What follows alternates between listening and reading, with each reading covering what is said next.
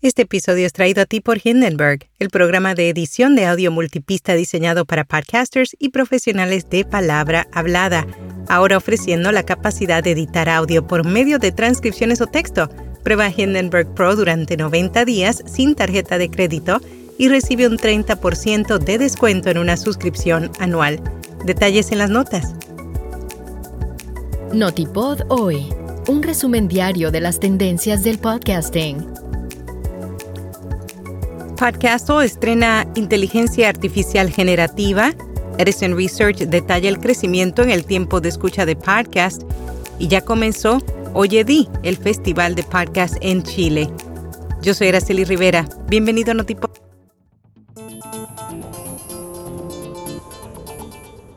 Podcasto estrena inteligencia artificial generativa que elimina el ruido de fondo de las grabaciones. La plataforma de podcasting de servicio completo se une a la tendencia con una nueva herramienta llamada Magic Dust AI.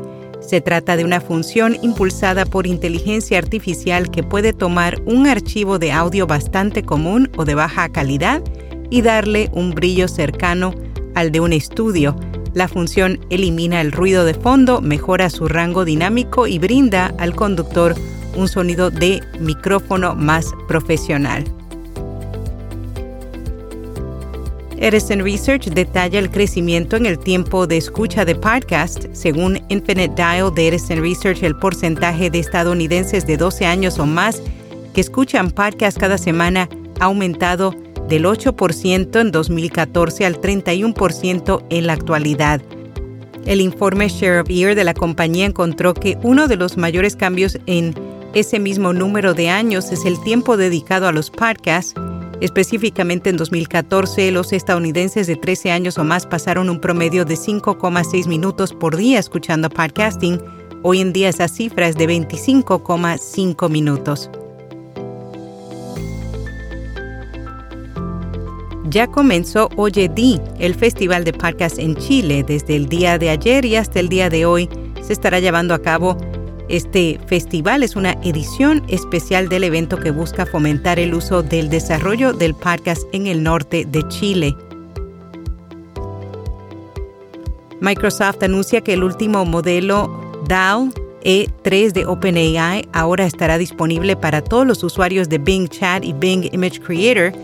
Se trata de la tercera versión de modelo de generación de imágenes de OpenAI la compañía dice que comprende las indicaciones mucho mejor que antes y puede crear imágenes que son más creativas y fotorrealistas.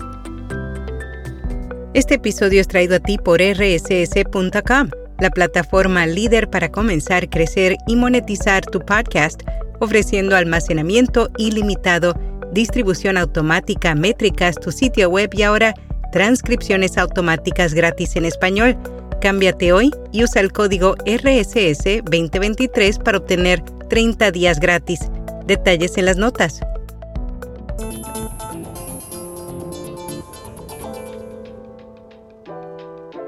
Meta amplía sus funciones de inteligencia artificial generativa para la creación de anuncios Después de probarlos con marcas seleccionadas durante los últimos cinco meses, ahora la compañía acaba de anunciar el lanzamiento de sus nuevos elementos generativos de inteligencia artificial para la creación de anuncios, los cuales incluyen variaciones de texto, generación de fondos y herramientas de expansión de imágenes.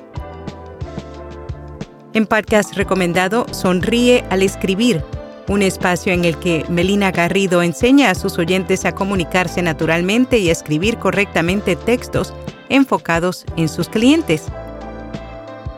Y hasta aquí, no tipo de hoy.